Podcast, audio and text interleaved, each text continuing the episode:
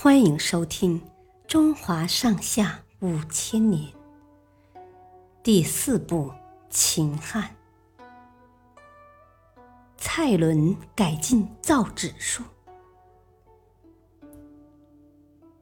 东汉以前，人们通常都用竹简和丝帛作为记载文字的工具，但是竹简阅读起来不方便，也不便携带。而丝帛虽然方便轻盈，但是非常昂贵，普通人家根本用不起。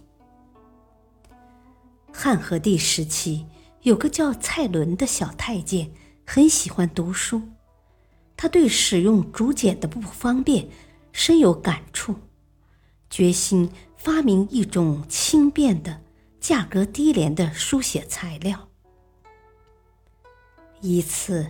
蔡伦和几个小太监出去玩，偶然在河边发现了一些薄薄的、湿漉漉的东西。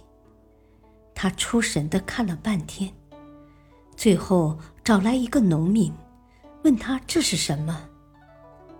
农民说：“这些东西河里多得很，都是些树皮、烂掉的麻布，还有破渔网。”它们长时间在水里泡着，被太阳晒着，时间长了就成这样了。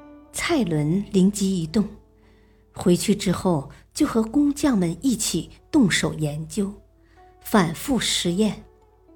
他们把树皮、破布头、旧渔网等原料切碎，放在水里泡，然后把杂物过滤掉。